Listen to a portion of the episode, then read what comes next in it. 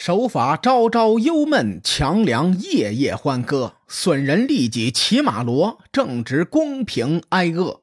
修桥补路瞎眼，杀人放火的耳朵。我到西天问我佛，佛说我也没辙。上期节目咱们说了吴起投奔魏国之前的故事，这期节目咱们继续往下说。吴起投奔到魏国后，有几个故事非常有名，而且都来源于《史记》。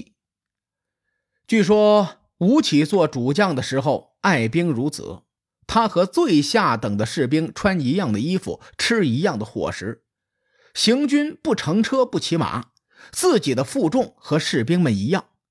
遇到这样的领导，战士们操练格外卖力。不仅如此，有个士兵生了毒疮。吴起用嘴替他吸毒疮的脓血，等这个士兵的母亲听说之后，放声大哭。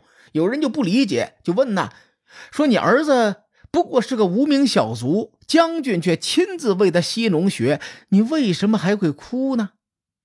这位母亲回答：“哎，你有所不知啊，当年吴将军曾经替他的父亲吸过脓血。”他父亲感动的上了头，在战场上勇往直前，最终死在了敌人的手里。如今吴将军又给他的儿子吸脓血，所以他的儿子死定了，所以我才哭的。《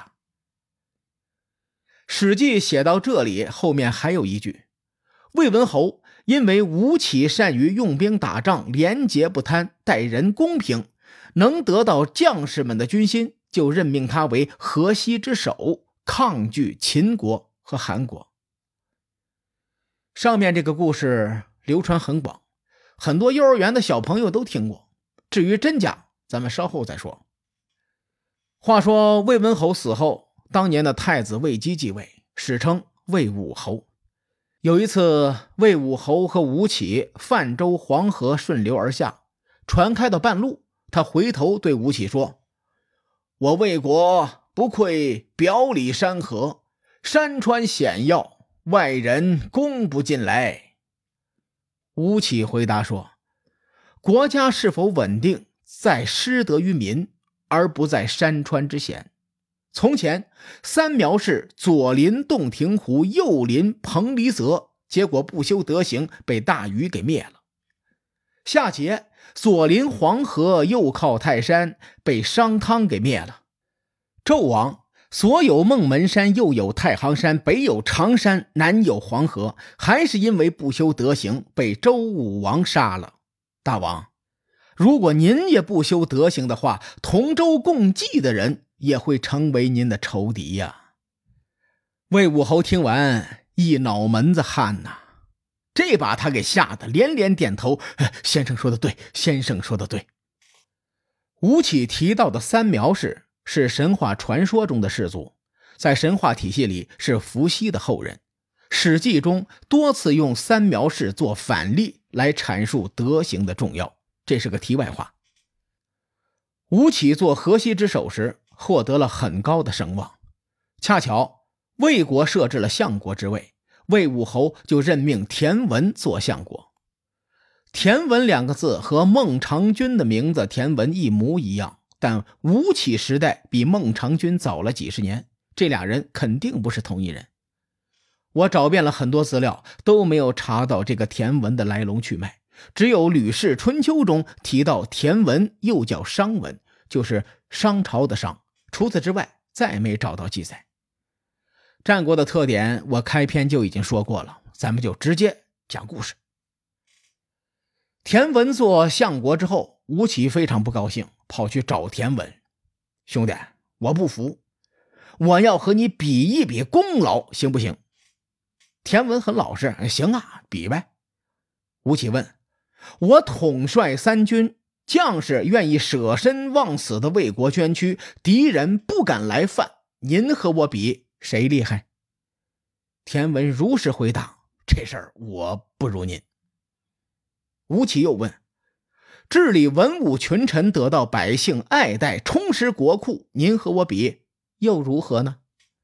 田文一挑大拇指：“您比我厉害。”吴起继续问：“我镇守河西，秦军不敢东侵，韩赵两国归顺魏国，这事儿您和我比谁厉害？田文的大拇指就没放下来，他连连点头，还是您厉害，您厉害。这时候吴起才把心里话说出来：“您几方面都不如我，可是您的官儿却比我大，这是为什么呢？”田文回答说：“吴先生，您先别急。”大王现在还年轻，魏国的走向还没有明朗，朝中群臣还没有完全依附于他，百姓也不信任他。换句话说，大王的位子还没坐稳。您说，在这种敏感的节骨眼上，他应该把国事托付给您呢，还是托付给我呢？这一语点醒梦中人，吴起一下子就明白了。因为自己功高盖主，导致大王对自己有了防备之心。吴起没吱声，悄悄的就走了。紧接着，《史记》记载，田文死后，公叔担任国相，娶了魏武侯的女儿。但是公叔很忌惮吴起。后来，公叔的仆人看出了主子的忧虑，建议说：“赶走吴起并不难。吴起这个人很有骨气。”而且重视自己的名声，您可以找个机会对国君说吴起是个贤能的人。然而魏国的国土太小了，又与强秦接壤，您担心吴起不能长久为魏国效力。国君听您这么一说，一定会向您询问对策。您趁机呢，就向国君建议将公主下嫁给他，试探吴起。如果他有留在魏国的打算，一定答应娶公主。如果他没有留下来的打算，他就会想办法推辞。咱们可以用这个办法测试吴起的态度。公叔听的是云山雾绕，没明白对方的意思，他就询问：“你这是馊主意啊！如果吴起同意娶公主，那我不是赔本赚吆喝吗？吆喝还没赚到，反倒是帮了他一个大忙啊！”仆人连忙回答：“您别急呀，我还没说完呢。您最近找个机会，请吴起一道回家，然后故意让公主发怒，当面鄙视您、羞辱您。”公叔崩溃了：“你这是吃饱了撑的吗？你再说，你信不信我抽你？”仆人说：“哎，您再仔细琢磨琢磨。”吴起看见公主这么羞辱您，以他的脾气秉性，肯定受不了公主病。到时候国君将公主嫁给他的时候，他一定会想办法拒绝。如此一来，国君肯定会怀疑他。公叔听闻，越琢磨越有道理，当下喜笑颜开，拍着仆人的肩膀，连声称赞：“你去账房领赏去。”果然。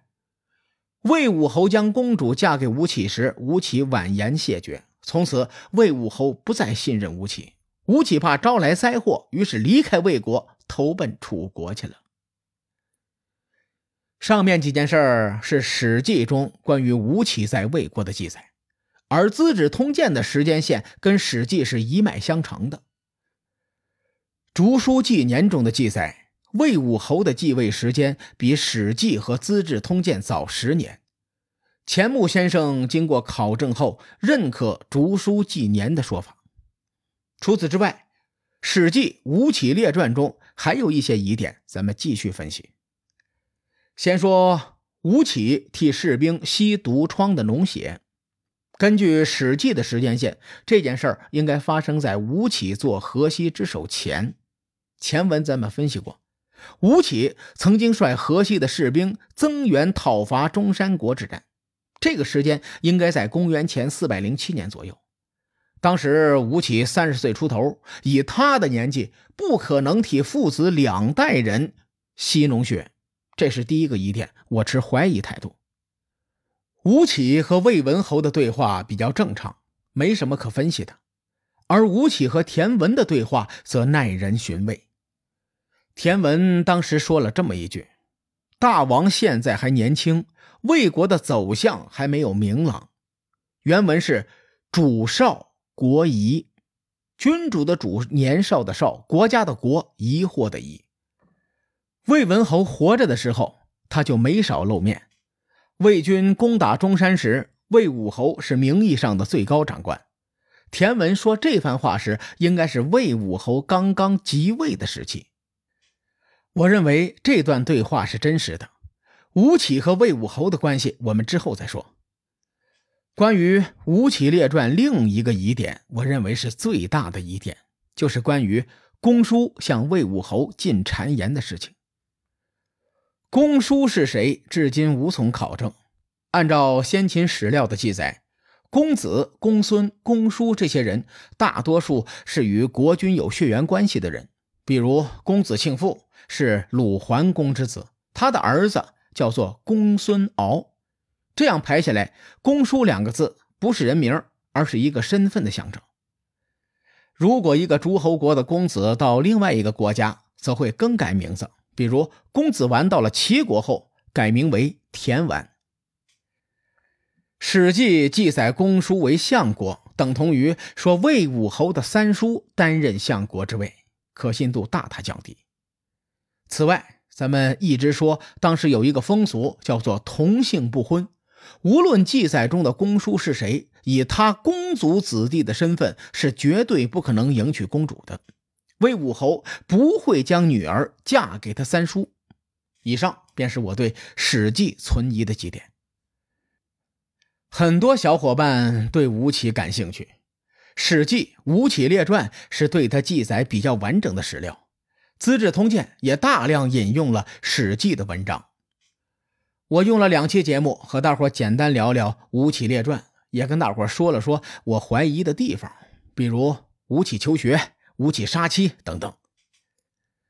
然而，《吴起列传》没有记载吴起最著名的阴晋之战，甚至很多人对阴晋之战是否发生过也存在质疑，因为史书上对这场战争发生的时间和过程记录的非常模糊，很多说法不能自圆其说，甚至有些观点说吴起没有拿得出手的战绩。这些说法各有各的道理。为吴起的命运转折蒙上了厚厚的迷雾。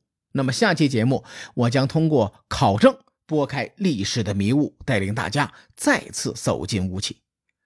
时候也不早了，各位看官，欲知后事如何，且听下回分解。书海沉沉浮浮，千秋功过留与后人说。我是西域说书人介子先生。下期节目咱们继续聊战国博弈。